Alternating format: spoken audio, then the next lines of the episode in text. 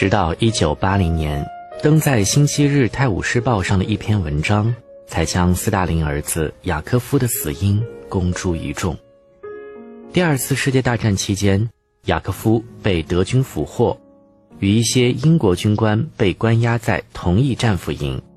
营内是公用厕所，斯大林儿子总想把厕所弄得脏乱不堪。英国人不喜欢厕所里粪便横流，哪怕是当时世界上最强权人物的儿子的粪便也不行。于是他们责备雅科夫，雅科夫面有愠色。后来他们又不断告诫雅科夫，逼他将厕所打扫干净。雅科夫勃然大怒，与对方争吵，并动起手来。最终，雅科夫要求见战俘营长官。请他裁决自己跟英国人的冲突，可德国军官认为谈论粪便太有损自己的尊严，对此未加理会。斯大林儿子不堪侮辱，用粗俗的俄语仰天怒骂，旋即扑向战俘营周围带高压电的铁丝网。雅科夫的躯体悬挂在铁丝网上，从此他永远不会再弄脏英国人的厕所了。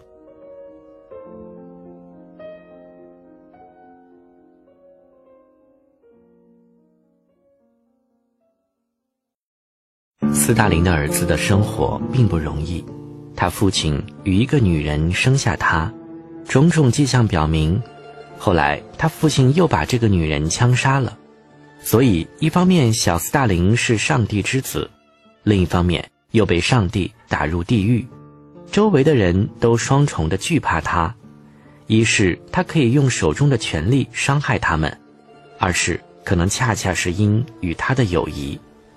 被打入地狱与享有特权，幸福与苦难，任何人都不会像雅各夫体会的如此真切。截然相反的事物竟然能互相转换，人类生存的两个极端状态之间的距离竟如此狭小。战争初期，雅各夫被德军俘虏，他对某国人难以理解的谨小慎微一直有着出于本能的反感。可他恰恰却与这个国家的俘虏关押在一起，而这些人竟然骂他肮脏。他双肩承载的是人们所能想象的最为高级的戏剧，他怎能容忍自己因粪便而非因高贵的事情而遭人责难呢？最高雅的戏剧与最粗俗的遭遇，令人头晕目眩的接近，是过于接近而使人头晕目眩吗？是的，当北极靠近南极，当两极几乎相触及时，地球就会消失，人类就会跌入真空，令人头晕转向，经不住堕落的诱惑而倒下。如果打入地狱与享有特权是唯一且统一的，如果高贵和粗俗之间没有丝毫区分，如果上帝之子可以因粪便而遭人指责，那么人类存在。就会失去其整个维度，成为不能承受之轻。于是，斯大林之子扑向带电的铁丝网，好像把自己的身体扔到天平上，被失去维度的世界的无限之轻所举起，可怜巴巴的向上飘去。斯大林之子因粪便而献出了自己的生命，但是为粪便而死，并不是一种毫无意义的死。德国人不惜牺牲生命向东方拼命扩张帝国的领土，俄国人则为向西方扩张自己的势力范围而丧生。是的，这些人为愚蠢的事情而死，他们的死才毫无意义，才没有任何价值。相反，斯大林儿子之死是在战争的普遍愚蠢之中，具有形而上学意义的死。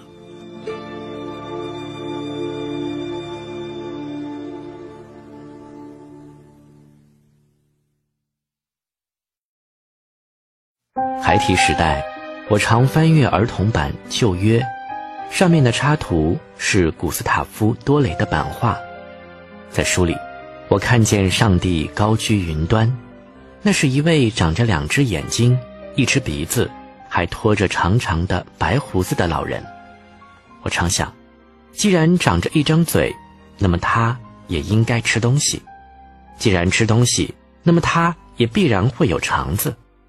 可我马上又被自己的想法吓坏了，因为我虽说出身于一个可以说不信神的家庭，但琢磨上帝是否有肠子，岂不是亵渎神明？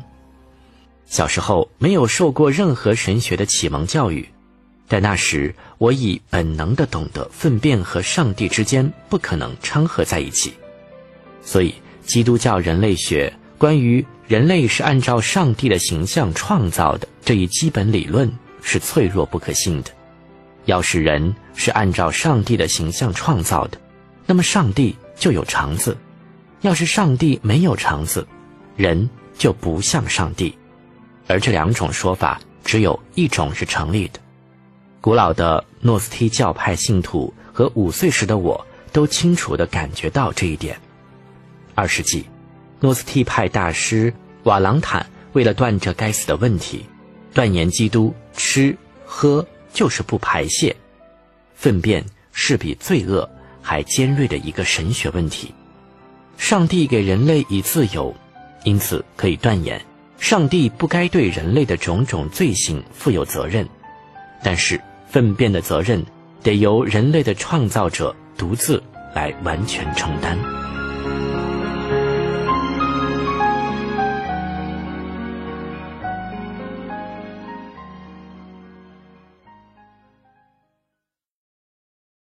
四世纪时，圣哲罗姆断然否定亚当和夏娃会在伊甸园做爱。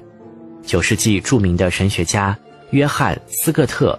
阿里金娜却提出截然相反的观点，他认为亚当可以像常人伸出胳膊和大腿一样，能随时的如意的让阴茎勃起。千万不要通过这个观点来追寻备受无能折磨的人类那永恒的梦想。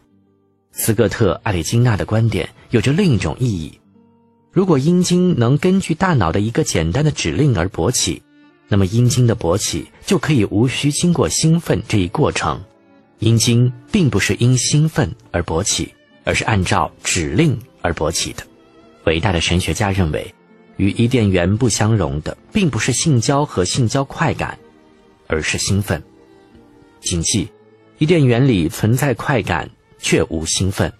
我们可以借助斯哥特·阿里金纳的推断，从神学的角度为粪便辩护。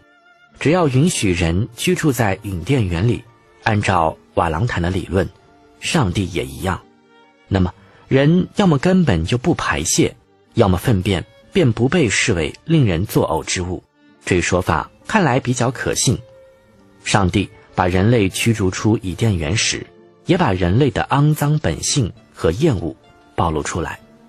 人开始隐藏会令其耻辱的东西，而一旦揭开面罩。人即被强烈的光芒照得头昏眼花，就这样，人在发现肮脏之后，很快就发现了兴奋。没有粪便，性爱就非我们所理解的那样，伴随着心脏的剧烈跳动和意识的迷失。在这本小说的第三部，我谈到萨比娜半裸着身子，头戴圆顶礼帽，站在衣冠楚楚的托马斯身旁，但是我隐瞒了一件事。当他们在镜中互相注视时，萨比娜因此镜的滑稽可笑而兴奋。她想象着托马斯会让她头戴着圆顶礼帽，坐到厕所抽水马桶上，当着托马斯的面排泄。他的心开始像打鼓似的砰砰直跳，意识逐渐模糊。突然，他将托马斯扑倒在地毯上，片刻后，传来了。他快乐的嚎叫声。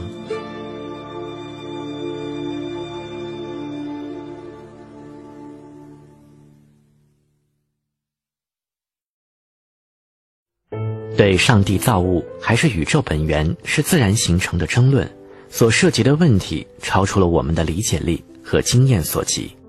不过，怀疑生命是否如初，以及完全赞同生命原本如此之争。却极有其实际意义，在欧洲人的各种信仰背后，无论是宗教信仰还是政治信仰，都有《创世纪》第一章为基础。其中讲的是世界的创造是必然的，生命是美好的，所以生育也是一件美好的事情。我们把这种基本的信仰称为对生命的绝对认同。如果说在当今的图书中，“粪便”一词被虚线所取代，那并不是出于道德方面的考虑，总不至于说粪便是不道德的吧？对粪便的避讳是形而上学的，排便的那一刻。是创世说无法接受之特性的日常证明，两者必居其一。要么粪便是可以接受的，要么创造我们人类的方式是无法接受的。因此，对生命的绝对认同，把粪便被否定，每个人都视粪便为不存在的世界，称为美学的理想。这一美学理想被称之为。这个德语词产生于伤感的十九世纪中期，随后传到各种语言中，但是该词的频繁使用已经抹去了它原来的形而上学的价值。也就是说，就其根本而言，媚俗是对粪便的绝对否定。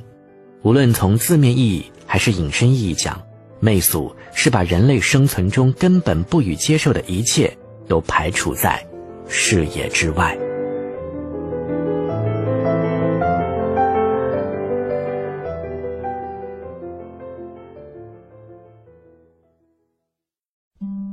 萨比娜内心对共产主义的最初反叛，不是伦理性的，而是美学性的。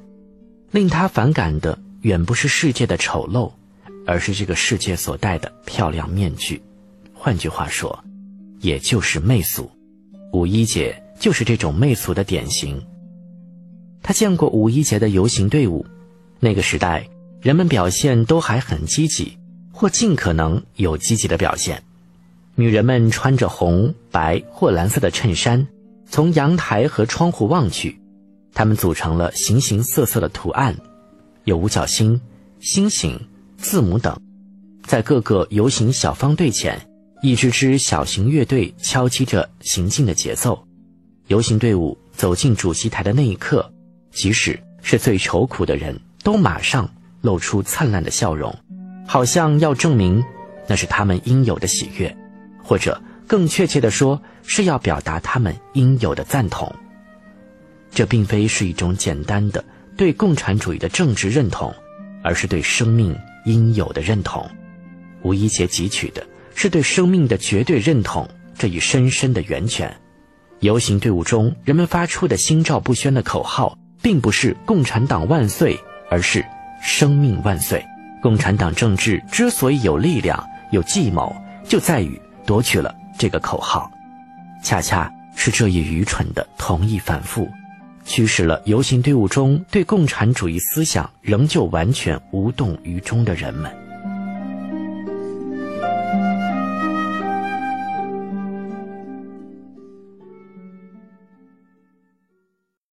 十来年以后，萨比娜已生活在美国，他的朋友中有一个是美国参议员。一次。这个参议员带他乘着一辆宽敞的汽车兜风，四个男孩子挤坐在车后座上。参议员把车一停，孩子们马上跳下车，踏过大草坪，朝体育场跑去。因为那儿有一个人工溜冰场，参议员仍然手握方向盘，以一种做梦似的神态看着正在奔跑的四个小小的身影。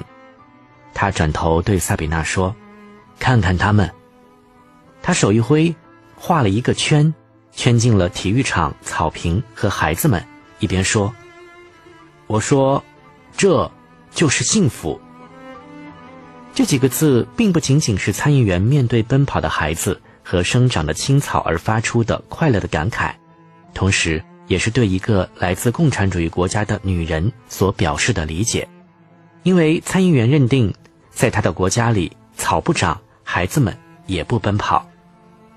但在这一刻，萨比娜仿佛看到参议员站在布拉格一个广场的主席台上，他脸上挂着微笑，与共产党国家领导人站在高高的主席台上，对脚下游行队伍中同样微笑着的民众发出的微笑一模一样。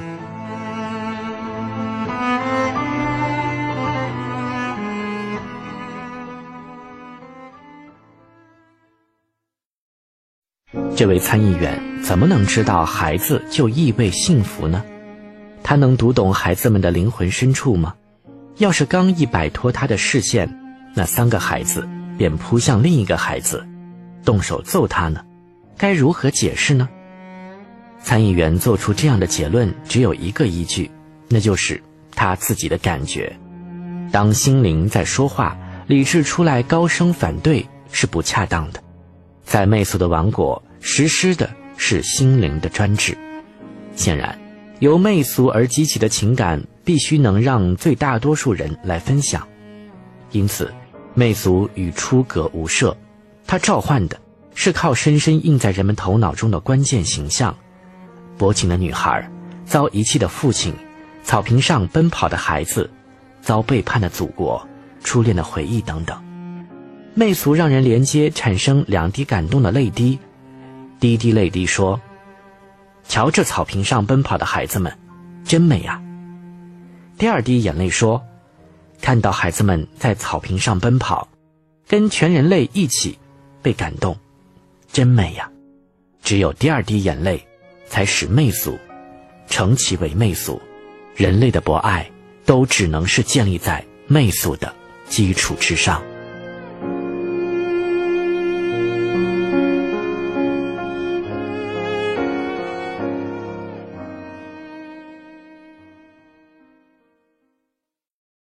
没有人比政治家更深谙这一点。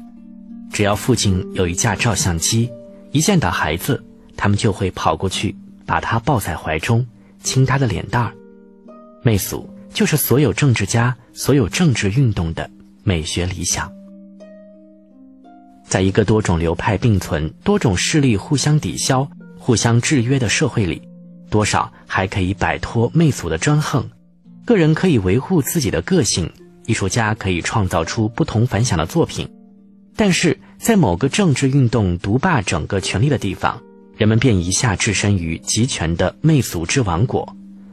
我说集权，那是因为有损于媚俗的一切必被清除出生活，任何个人主义的表现，任何怀疑，任何嘲讽，甚至是抛弃家庭的母亲，爱男人胜于爱女人的男人，都是有损媚俗的行为。因为这就威胁着那句神圣不可侵犯的口号：多生多育。从这一观点来看，所谓的古拉格可以被视为集权的媚俗、乱倒垃圾的化粪坑。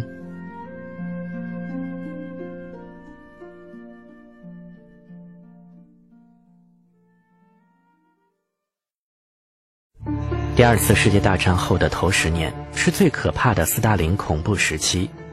特蕾莎的父亲就是在这个时期为一点小事被捕的。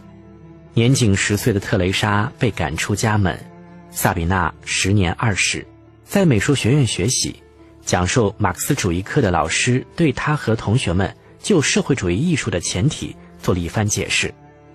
苏联社会已相当发达，社会的基本冲突已不是善与恶的冲突，而是善与最善的冲突。粪便。只能在另一边存在。鉴于此，只有从外部，只有像某种液体，粪便才能渗透进这个只有善与最善的世界。的确，在那个可怕的年代里，苏联的电影充斥了共产主义国家的各大影院。这些影片里处处表现出令人难以置信的淳朴。两个俄罗斯人之间所能产生的最严重的冲突，不过是爱情的误会。他想象，他已不再爱他，他也想他不爱他了。末了，他们相互拥抱，幸福的泪水夺眶而出。对这些影片的习惯解释，如今是这样的：他们在描绘一种共产主义理想，而当时，共产主义的现实要远远灰暗得多。这种阐释令萨比娜很反感，一想到苏联的媚俗世界会成为现实。而他又不得不生活其中，让他直起鸡皮疙瘩。他宁愿生活在现实的制度里，哪怕有种种迫害，哪怕要在肉店门口排长队，在现实的世界里是可以生存的。理想世界一旦实现，在那个到处是愚蠢的笑脸的世界里，他恐怕连一句话都说不出口。过不了一周，他就会因恐惧而死。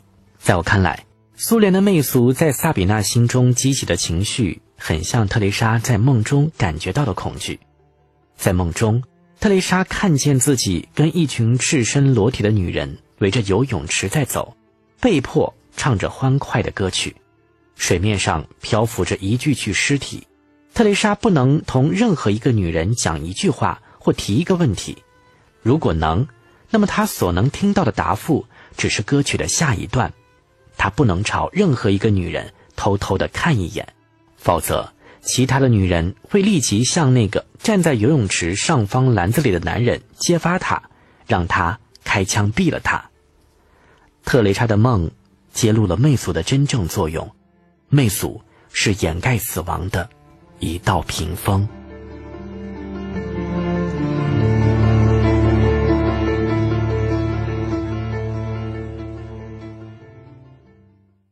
在集权的媚俗之王国，总是先有答案，并排除一切新问题。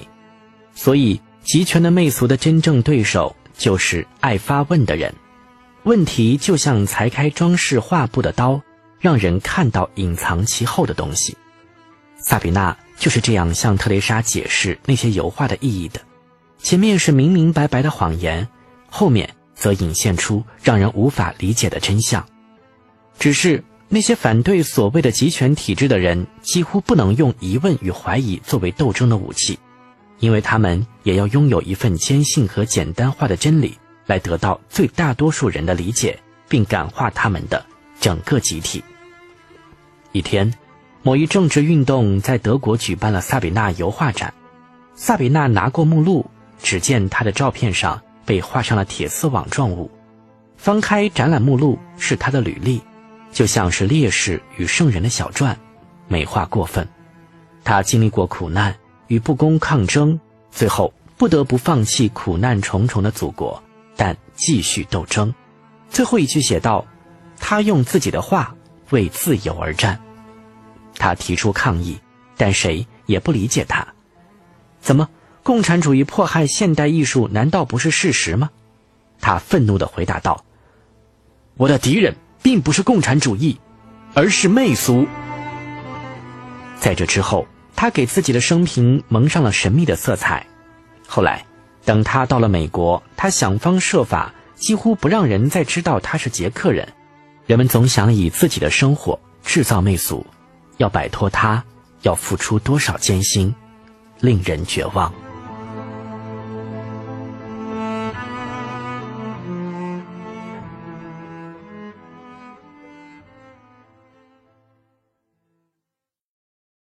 他站在画架前，画架上的画还没完成。一位老者坐在他身后的椅子上，注视着他所画出的每一笔。随后，他看了一眼手表，说：“我想该吃饭了。”他放下调色板，到洗手间稍微梳洗一下。老人站起身来，弯腰拿起靠在桌子旁的手杖。画室的门正对着一个草坪。夜幕降临了。画室对面二十米处是幢白色的木房，一楼的窗子里亮着灯光。萨比娜看到夕阳中亮闪闪的那两扇窗子，不禁心生感动。他说过，媚俗是自己一生的敌人，但是在他的内心深处，难道就不媚俗吗？他的媚俗就是看到宁静、温馨、和谐的家，家中母亲慈祥温柔，父亲充满智慧。父母去世后，他头脑中就生发了这一形象。由于他的生活经历与这一美丽的梦想相去甚远，于是对这一形象的魅力倍加敏感。每当在电视中、在感伤的影片中看到薄情的少女紧紧地搂着遭遗弃的父亲，看到暮色苍茫中幸福人家的闪亮的窗户时，他不止一次地感到双眼被泪水打湿。他在纽约结识了这位老者。他富有，喜欢画，与同龄的妻子生活在一间乡间别墅。别墅的对面是一个旧马棚，他把它改成画室，邀请萨比娜来作画。此后，他整天待在画室看萨比娜一笔笔的作画。此刻，三人正在一起用晚餐。老妇人称萨比娜为“我可爱的女儿”，但从表面看来，情况却恰恰相反。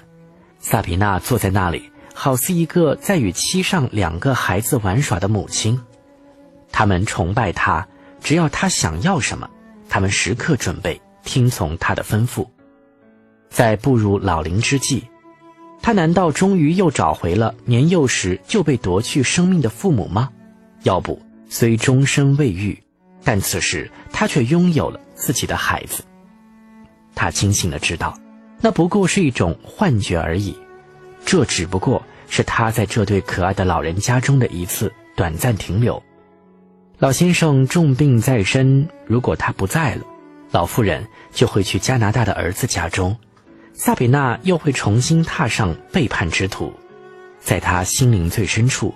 在不能承受的生命之轻中，不时奏响那首荒谬但感伤的歌曲，向人诉说，在两扇闪亮的窗户后，生活着一个幸福的人家。这首歌令他感动，但他对自己的这份感动并不当真。他十分清楚，这首歌只不过是一个美丽的谎言。在媚俗被当作谎言的情况下，媚俗必定处于。非媚俗的境地，媚俗一旦失去其专横的权利，它就像人类的任何一个弱点一样令人心动。因为我们中没有一个是超人，不可能完全摆脱媚俗。不管我们心中对它如何蔑视，媚俗总是人类境况的组成部分。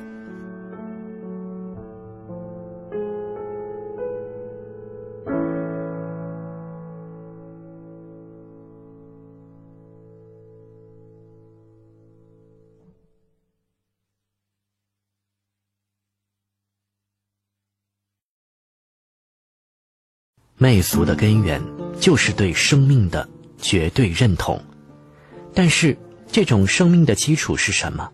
上帝、人类、斗争、爱情、男人、女人？对此有形形色色的观点，于是便有形形色色的媚俗，有天主教的、新教的、犹太教的、共产主义的、法西斯主义的、民主主义者的、女权主义者的。欧洲人的、美国人的、民族的、国际的等等，自法国大革命时代以来，欧洲的一半人被称为左，另一半则接受了右的称谓。若以他们所依据的理论原则来对左或右的概念进行界定，基本上是行不通的。这根本就不足为怪。任何政治运动并非建立在理性的态度之上，而是以表演、形象、词语。老套等为基础，其总体构成了这种或那种的政治媚俗。弗兰茨喜欢陶醉其中的伟大进军之思想，便是把各个时代、各种倾向的左的人们团结在一起的政治媚俗。伟大进军尽管障碍重重，但它是一种壮观的前行，是通向博爱、平等、正义、幸福，乃至更远的征程。因为只有征途上多险阻，进军才能堪称伟大的进军。无产阶级专政还是民主制？拒绝消费社会还是提高生产？要断头台还是废除死刑？这无关紧要。将一个左的人造就为左的人的，并不是这种或那种理论，而是将任何一种理论都纳入所谓伟大的进军这一媚俗之中的能力。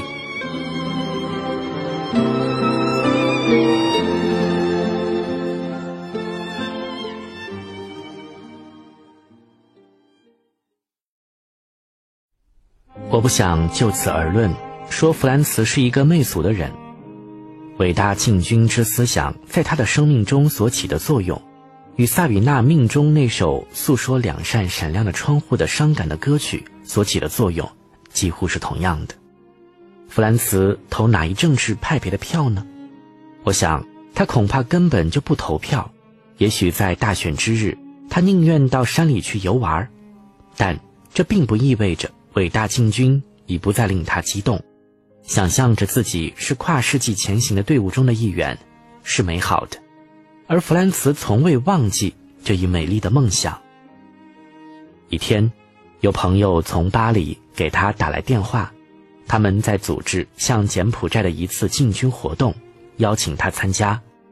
当时柬埔寨内战刚刚结束，美国人的轰炸，当地人犯下的种种暴行，使得这个小国的人口减少了五分之一。最终又被沦为俄罗斯工具的邻国越南占领，在柬埔寨闹起了饥荒，多少人得不到救治而死去。国际医生组织曾多次要求允许其进入该国实施援助，均遭越南当局拒绝。于是，西方的一些伟大的知识分子决定组织向柬埔寨边境进军，他们想通过这一世人瞩目的伟大壮举。迫使对方同意医生进入这个被占领的国家。给弗兰茨打电话的朋友，以前曾与他在巴黎的大街上一起游过行。起初，弗兰茨对朋友的建议感到振奋，但是随后他的目光落在了女大学生身上。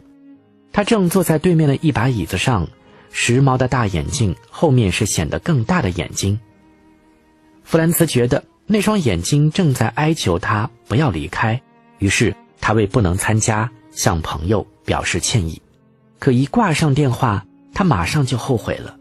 他满足了尘世间情人的愿望，却忽略了天堂之爱。难道柬埔寨和萨比娜的祖国不是有着相似的遭遇吗？一个被邻国占领的国家，一个被俄罗斯重拳击倒的国家。突然，他认为。那个几近忘却的朋友是根据萨比娜的一个秘密信号给他打电话的。上天的创造物是全知全觉的，如果他参加这次进军，萨比娜一定会看到的，会因此而高兴，他会因此而明白，他对他忠诚依旧。如果我坚持去柬埔寨，你会怪我吗？他问戴眼镜的女友。要是他一天不在他身边，女友都感到伤心，但他的要求，女友从不会拒绝。几天之后，他出现在巴黎机场的一架大飞机上，乘客中有二十来名医生、五十来名知识分子、教授、作家、议员、歌手、演员和市长及随行的四百名记者和摄影师。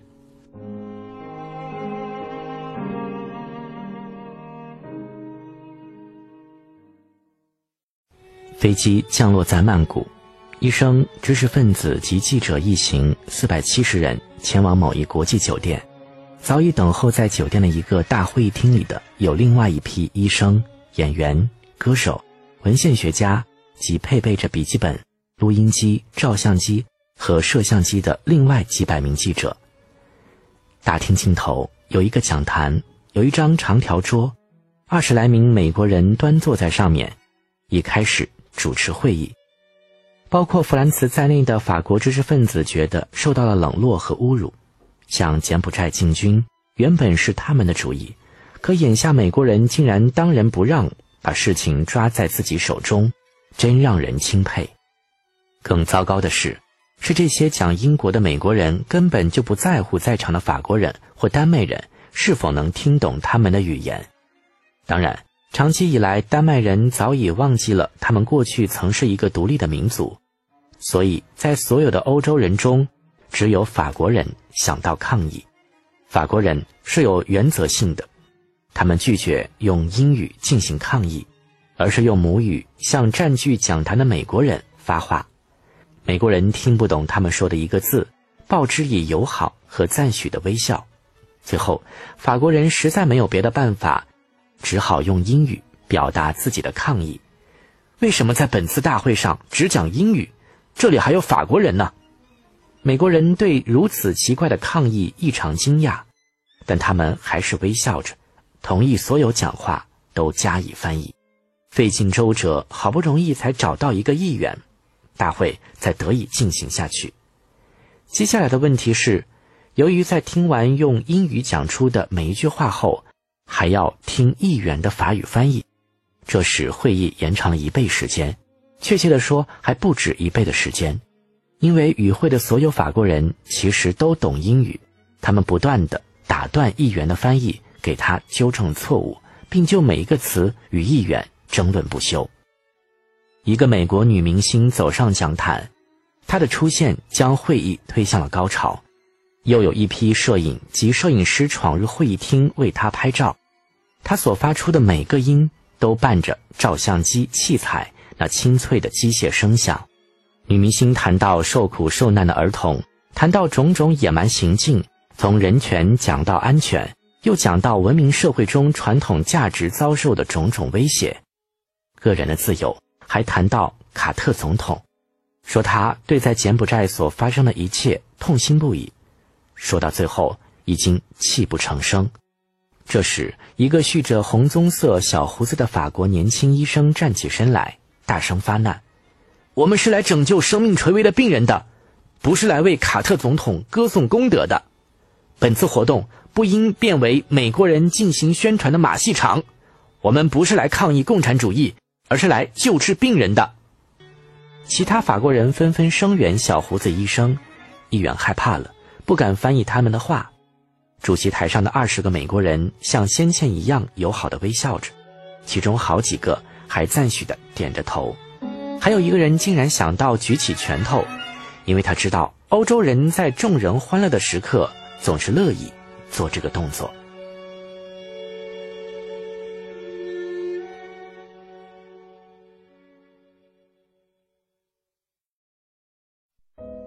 迄今为止，共产主义均为左派的组成部分。可这些左派知识分子怎么会同意游行，反对一个共产主义国家的利益呢？当名叫苏联的国家所犯的种种罪行变得过于骇人听闻时，左派的人便面临一种抉择：要么唾弃自己的过去，放弃游行；要么把苏联看成伟大进军中遇到的种种障碍之一。继续留在游行队伍当中。我已经说过，使左成其为左的是伟大进军这一媚俗。对媚俗的认同，并不取决于某一政治政策，而是通过形象、暗喻及语词及词汇来决定的。所以，违背原有习惯进行反共产主义国家利益的游行，完全是可能的。但是。用其他的词语来替换原来的词语却是不可能的。他们可以用拳头威胁越南军队，却不能朝他们高呼“打倒共产主义”，因为“打倒共产主义”是反对伟大进军的敌人的口号。那些不想丢面子的人，还要为他们自身的媚俗的纯洁性保留一份忠诚。我讲这些，只是为了解释法国医生和美国女明星之间的误会。美国女明星从自我中心主义出发，自以为成为厌恶女人的家伙和靶子，成为嫉妒狂的牺牲品。事实上，法国医生表现出对美的很强的敏感性，诸如“卡特总统”“我们的传统价值”“共产主义的野蛮行径”等词语，均属美国式媚俗词汇，与“伟大进军”之媚俗完全是两码事。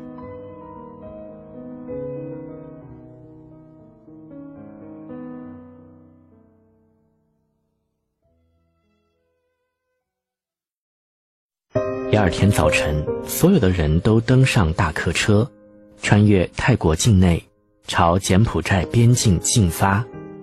傍晚，他们来到了一个小村落，早已有人在这里为他们事先安排好了几座吊脚楼。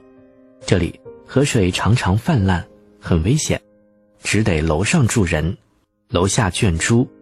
弗兰茨与另外四位大学教授住一间，睡梦中。只听见吊脚楼下传来猪叫声，身旁一位著名数学家鼾声大作。早晨，大家又登上汽车，距边境两公里处，车辆禁止通行，只有一辆狭窄的路通往由军人把守的前哨阵地。汽车只得停下，法国人走下车来，却发现美国人又一次捷足先登，已站在队伍最前方，等待他们的到来。当时的气氛十分微妙，议员不得不介入，好一番争吵。最后双方达成妥协，一个美国人，一个法国人和一个柬埔寨女翻译走在行军队伍的最前列，紧跟其后的是医生，医生后面是其他人员，美国女明星排在队尾。道路狭窄，路边布满了地雷，每行走两分钟，队伍就会遇到路障。两堵上方布满铁蒺藜的水泥墙，中间只留下窄窄的一条通道，他们不得不一个一个地穿过去。走在弗兰茨前面五米左右的，是一个德国著名诗人兼流行歌手，写过九百三十首维护和平、反对战争的歌曲。他们手持长杆，杆上的白旗与他那部又黑又厚的胡须十分搭配，在人群中煞是醒目。摄影师、摄像师们一路小跑，围着这长长的队伍忙前忙后。他们一会儿跑在前面，一会儿停下来，一会儿又后退，蹲下身子，一会儿又跑到前面，不断按动快门，开动摄像机。他们不停地叫喊着某个著名的男士或有名的女人的名字，谁听到叫自己的名字，都不由自主地朝他们的方向转过身去。于是他们抓住时机。按动快门。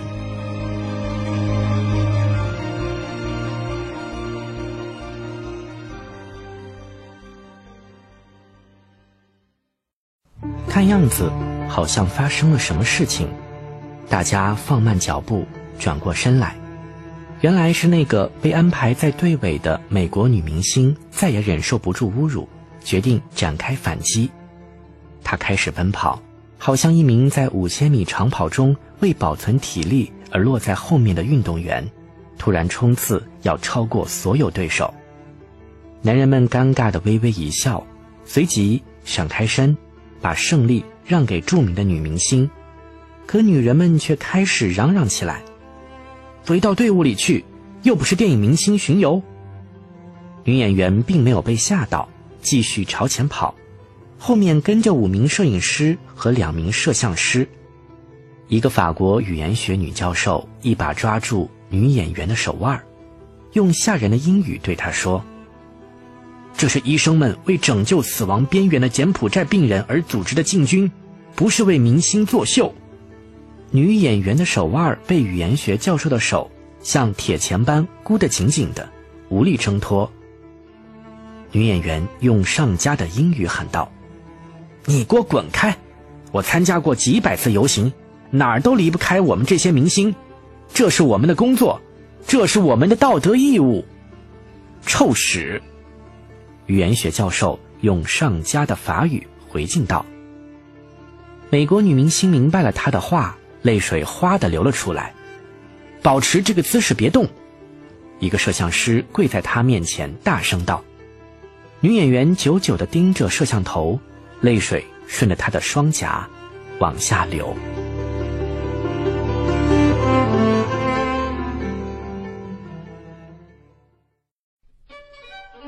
袁雪女教授终于松开了美国女明星的手腕儿这时，留着黑胡须、打着白旗的德国歌手喊了一声女演员的名字。女明星从未听说过她，但在受尽侮辱之际，听到别人友善的表示。比平时更易感动，于是他朝德国人的方向扑了过去。诗人兼歌手把手中的旗杆换到左手，用右臂搂住女演员的臂膀。摄影师、摄像师们在女演员和歌手身旁忙着。一个美国著名的摄影师想把两人的脸和白旗都摄在镜头内，由于旗杆很高，做到这一点不太容易。他便倒退着朝一片稻田跑去，就这样，他一脚踩在地雷上，一声爆炸，他被炸得粉碎，飞溅的鲜血像雨点般洒落在各国的知识分子身上。歌手和女演员被吓坏了，定在原地一动不动。两人抬头向头顶的旗子望去，白旗上溅满了鲜血。见到这情景，他们更是恐慌。后来。他们怯怯地抬起眼睛，看了几次之后，渐渐露出了微笑。一想到他们手中高举着用鲜血染红的神圣的旗帜，他们感到一种奇特的，甚至莫名的骄傲。他们又继续前进。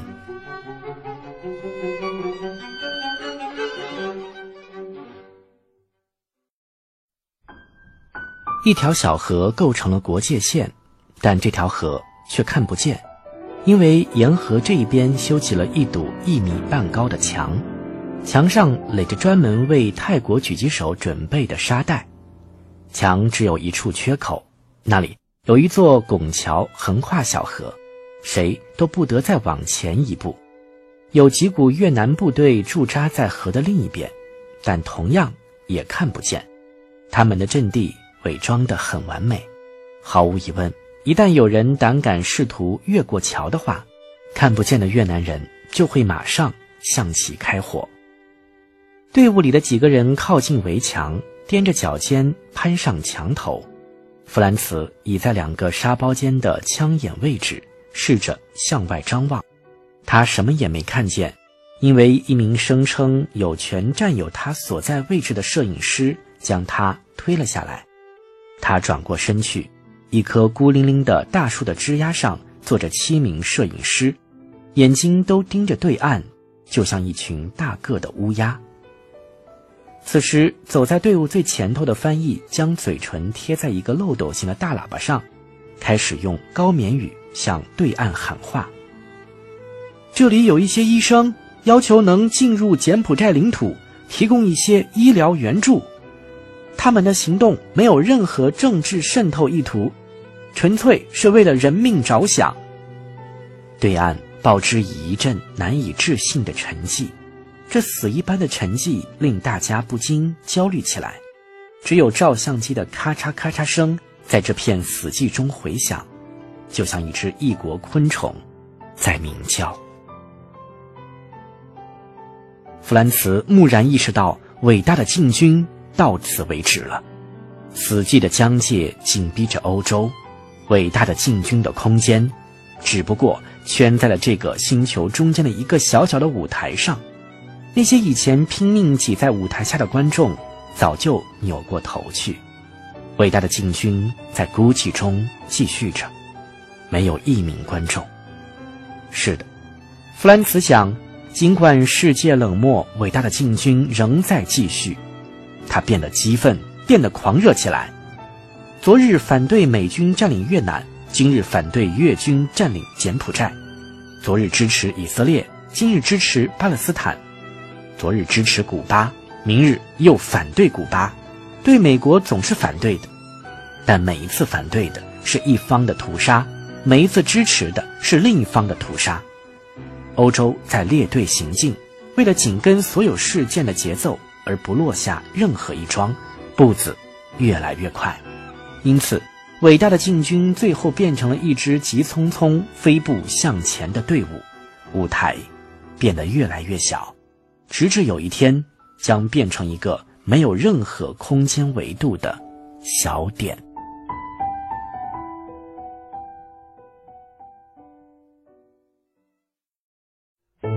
翻译对着喇叭又把刚才的话喊了一遍，同第一次一样，回答的仍然是一片无尽冷漠的沉寂。弗兰茨在观察，对岸的沉寂像一记耳光打在每个人脸上，甚至连打着白旗的歌手和那位美国女演员也不自在起来，不知如何是好。弗兰茨突然感到，所有人也包括他自己是多么可笑。但这种意识的觉醒，并未令他离开大家，也没能在他身上激起一丝讽刺的意味。相反，他的心底涌起了一份对他们的无尽的爱，就像是对患上了不治之症的病人产生的那种爱。是的，伟大进军就要到尽头了，但这难道就足以成为弗兰茨背叛他的理由吗？他自己的生命不也是走到了尽头了吗？面对这群陪着勇敢的医生们来到边境线的人，难道他该嘲笑他们的表现癖吗？除了表演以外，所有这些人还能做些别的什么呢？他们还能有什么更好的选择呢？弗兰茨是对的，我想起了那位在布拉格组织签名请愿运动，要求赦免政治犯的记者。他很清楚，这种请愿运动帮不了犯人，其真正的目的不是为了真的就能释放那些犯人，而是为了明白仍然有人无所畏惧。他所做的也近乎是在演戏，但他没有别的可能，在行动和演戏之间，他别无选择，他唯有一种选择。要么演戏，要么什么也不干。在某些情况下，人注定要演戏。他们与沉默势力的抗争，是一个剧团向一支军队发起的战斗。弗兰茨看见自己那位来自索邦大学的朋友举起拳头，在威胁对岸的沉寂。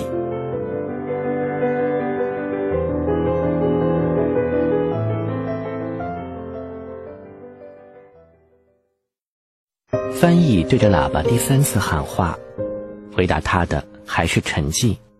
可这次把弗兰茨的焦虑突然激成了狂怒。他离那座隔开泰国和柬埔寨的桥就几步远，他的心中忽地充满了奔向桥的强烈欲望，要去痛骂上天，去死在机枪狂扫之下。弗兰茨的这种突然的欲望使我们想起了什么？是的。他让我们想起了斯大林的儿子，他跃身触电，死在铁丝网上，看见人类生存的两极近到了几乎相触的程度，以致贵贱之间、天使与苍蝇之间、上帝与粪便之间再无区别。他实在受不了了。弗兰茨不能接受伟大进军的光荣，最终归结于行进者可笑的虚荣。不能接受欧洲历史的伟大喧嚣消失在一片无尽的沉寂当中，因而不再有历史与沉寂的差别。他恨不得将自己的生命投到那架天平上去，去证明伟大进军比粪便更重。但无法做出任何类似的证明。天平的一头放上了粪便，斯大林的儿子将整个身躯投到另一个托盘之中。天平却纹丝不动，弗兰茨没有去找死，而是垂下头，与别人一道，一个跟着一个离开原地，登上汽车。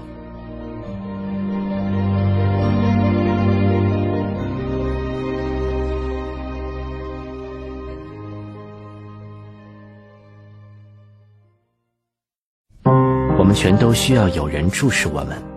根据我们生活所追求的不同的目光类型，可以将我们分成四类。第一类追求那种被无数不知名的人注视的目光，换句话说，就是公众的目光。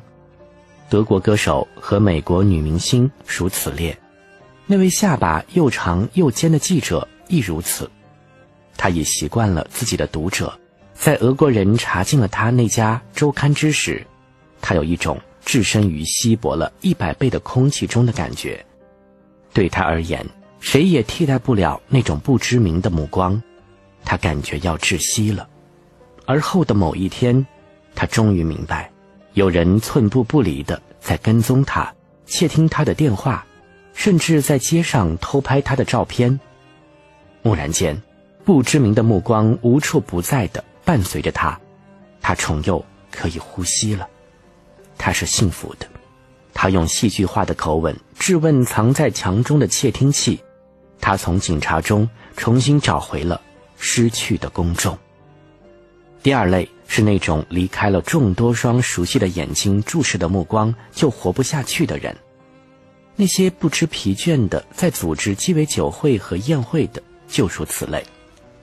他们比第一类人更快活，因为第一类人若失去了公众。就会想象着自己的生命殿堂的灯火全都熄灭了，而这种事在每个人身上迟早都会发生的。而第二类人却相反，他们最终总是能得到某种目光。玛丽·克洛德和他的女儿就是这种人。接下来是第三类，这类人必须活在所爱之人的目光下，他们的情况与第一类人同样危险。一旦所爱的人闭上眼睛，其生命殿堂也将陷入黑暗之中，特蕾莎和托马斯应归于此类。最后是第四类，也是最少见的一类。他们生活在纯属想象、不在身边的人的目光下。这类人是梦想家，比如弗兰茨就是。他来到柬埔寨边境，仅仅是因为萨比娜。汽车在泰国公路上颠簸，可他感到萨比娜久久地凝望着他。托马斯的儿子也属于同一类，我就叫他西蒙吧。他所期望的是父亲托马斯的目光，因为卷入了签名请愿运动，他被大学开除了。经常与他来往的那个年轻女子，是一名乡村神父的侄女，他娶了她，成了农业合作社的一名拖拉机手。一名天主教徒和一名父亲，他后来得知托马斯也住在乡下，这很让他高兴。命运使他们父子的生命变得相互对称，因此他鼓起勇气给托马斯写了封信。他并不要求有回音，他只想要一样东西，那就是托马斯将目光投向他的生命。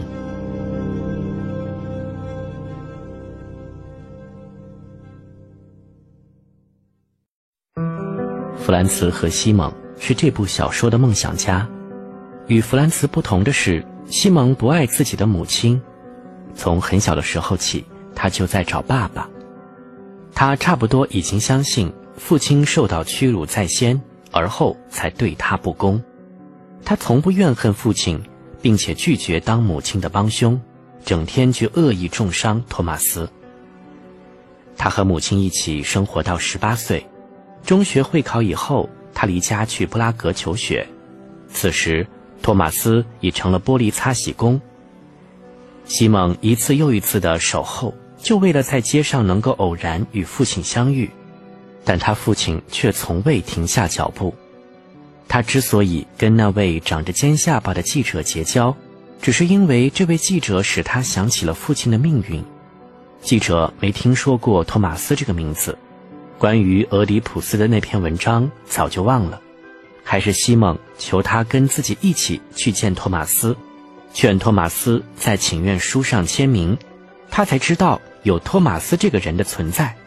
记者很喜欢这个年轻人，为了让他高兴，也才同意陪他一起去。每当西蒙想起这次碰面，都为自己的怯懦而羞愧。他当时肯定让父亲不高兴了，相反。父亲让他很高兴，他清楚地记得父亲的每一句话，且越来越觉得父亲在理。有一句话尤其深刻地印在了他的记忆中：惩罚一个不知道自己做了什么的人是野蛮的行径。女朋友的叔叔曾亲手把一本圣经放到他手上，耶稣的话给了他强烈的震动。原谅他们吧，因为他们不知道。自己在做什么？他知道父亲是不信神的，但这两句话的相似对他而言是一个隐秘的征兆。父亲赞同他选择的路。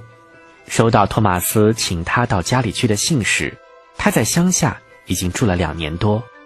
父子相见是亲切的，西蒙感到很自在，一点儿也不结巴了。他也许没有发觉，他们彼此还没有多少了解。大约在四个月以后，他收到一份电报：托马斯跟他妻子一起被压死在一辆卡车下。这时，他才听说有个女人曾是父亲的情人，住在法国。他弄到了她的地址。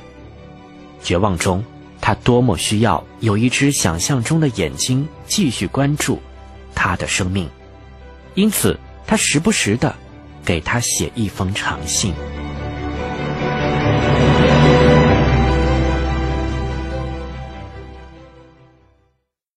直到生命的最后一段日子里，萨比娜还一直不断收到那个伤心的乡下人写来的信，其中很多封从未曾开启过，因为他对故土的兴趣越来越淡漠了。老先生去世了，萨比娜也就离开，到了加利福尼亚住下，越是往西，离波西米亚就越远了。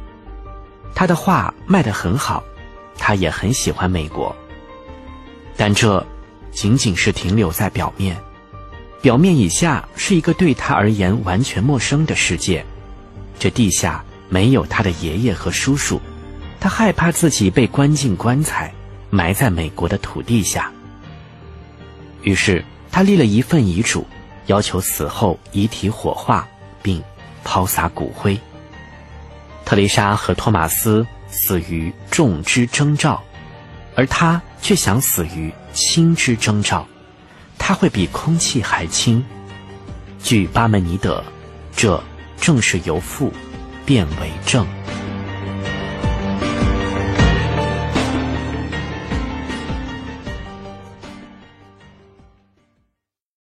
汽车在曼谷的一家旅店前停了下来，没人再想组织召开什么会议，大家各自散成一伙伙，在这座城市里到处逛，有的去参观庙宇，有的去逛祭寨。索邦大学的那位朋友建议弗兰茨晚上跟他一起过，但弗兰茨更愿意一个人待着。夜幕降临，弗兰茨出了门，他一直想着萨比娜，感到她投在自己身上的目光，在这种目光的注视下，他开始怀疑起自己，因为他不知道萨比娜真正的想法是什么。这一次，这种目光使他陷入混乱之中。他不是在嘲笑他吧？他是不是觉得他对他的崇拜很愚蠢？他是不是想对他说，他也该像个大人一样行事了？既然他把自己的女友亲手交给了他，他该一心一意好好对待她才是。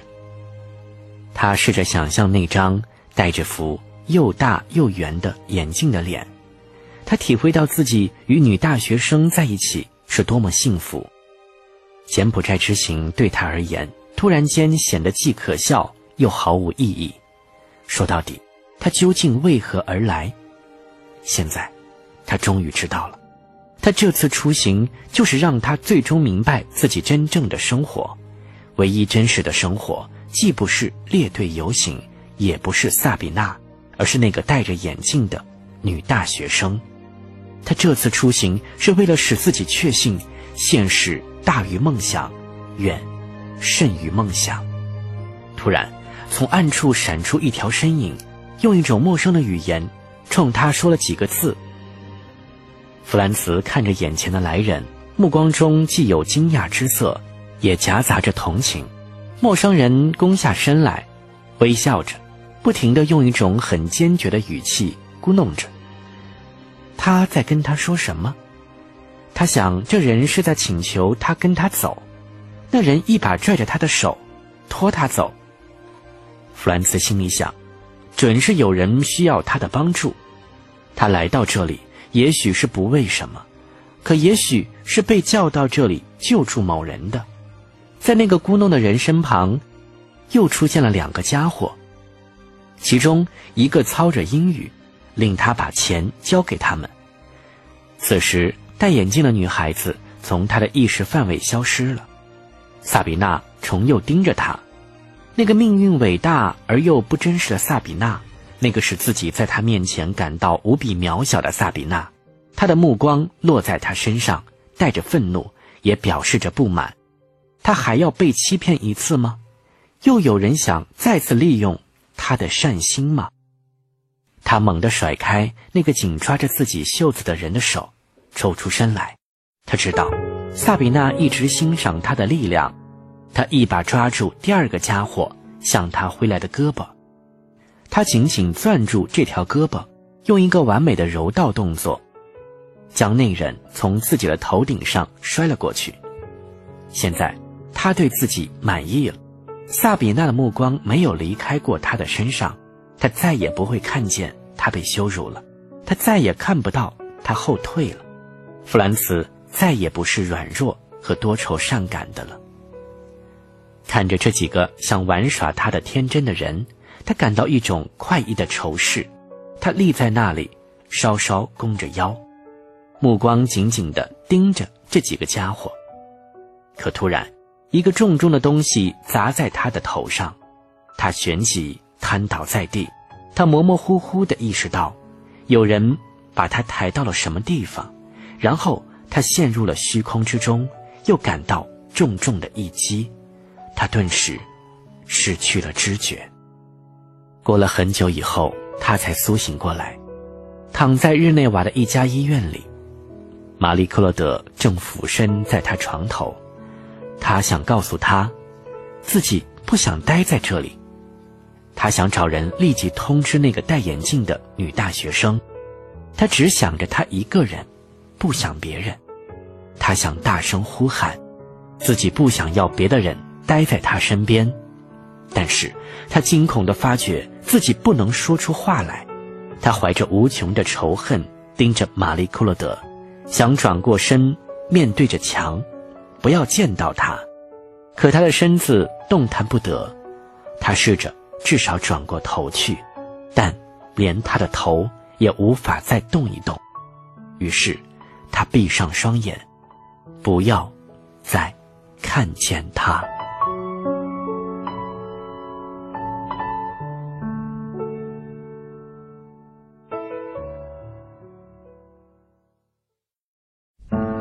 死去的弗兰茨终于属于他合法的妻子，而他生前从来没有属于过他。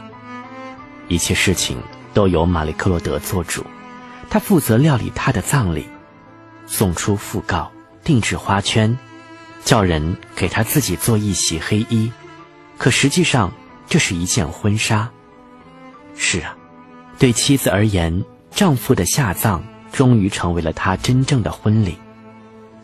这是他生命中的皇冠，是对他所有痛苦的补偿。再说，牧师对此很理解，在坟墓前，他说到他们夫妻之间永存不灭的爱情，这份爱情经历了重重考验，一直延续到故人生前的最后一段日子，成了他得以在最后一刻回归的牢固的避风港。玛丽·库勒德请弗兰茨的那位同事。在葬礼上也说几句话，他也不例外，对已故之人这位勇敢的妻子，表示了特别的敬意。人群后面的某个角落里，蜷缩着那位戴眼镜的女孩子，一位女友搀扶着她，她强忍着夺眶欲出的泪水，再加上服用了大量的药片，致使她在葬礼结束前突然全身抽搐，她弯下腰。捂住腹部，他朋友只得扶着他离开了墓地。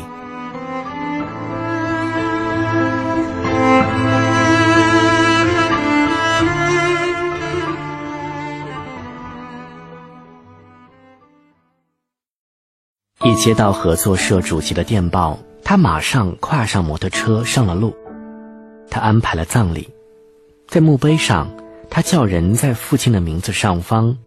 刻下了这样一句碑文：“他要尘世间的上帝之国。”他很清楚，父亲绝不会用这种词句，但他确信，这句碑文恰正表达了父亲想要的东西。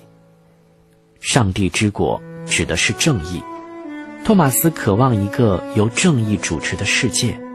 难道说西蒙无权用自己的话来表达父亲的一生吗？难道这不是自古以来所有的子孙后代都享有的权利吗？迷途漫漫，终有一归。人们可以在弗兰茨的墓碑上读到这句话。这句碑文可以理解成一种宗教象征：尘世间生活的迷途之后，最终归于上帝的怀抱。而知情人都知道，这句话还有一种纯粹世俗的意义。再说。玛丽·克洛德每天都在唠叨：“弗兰茨，亲爱正直的弗兰茨啊！年过半百的危机，他实在受不了。他掉进了一个可怜的女孩的爪子里，他甚至都算不上好看。可是，一个五十来岁的人了，竟然为了一块嫩肉出卖自己的灵魂。只有他自己的妻子才知道，他为此吃了多大的苦头啊！对他来说。”这是一场道德的折磨呀，因为在灵魂深处，弗兰茨还是一个诚实善良的人，竟然跑到了亚洲一个被遗忘了的角落。对这次荒唐绝望的出行，又能做何种解释呢？他是到那里去找死。是的，玛丽·克罗德确信，弗兰茨是有意去找死。在他最后的日子里，他已经生命垂危，用不着再撒谎了。他想要见的，只是他。他说不了话，但他至少用目光对他表示感激。他的眼睛在请求他的宽恕。于是，他就宽恕了他。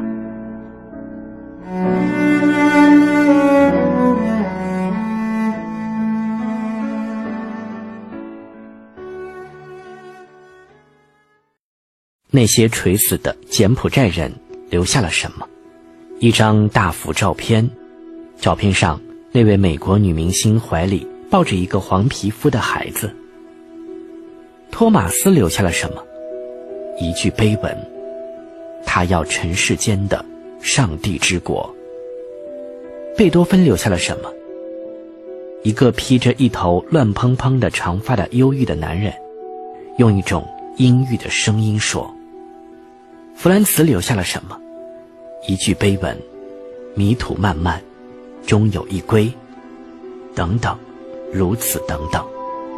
在被遗忘以前，我们会变为媚俗。媚俗，是存在于遗忘之间的中转站。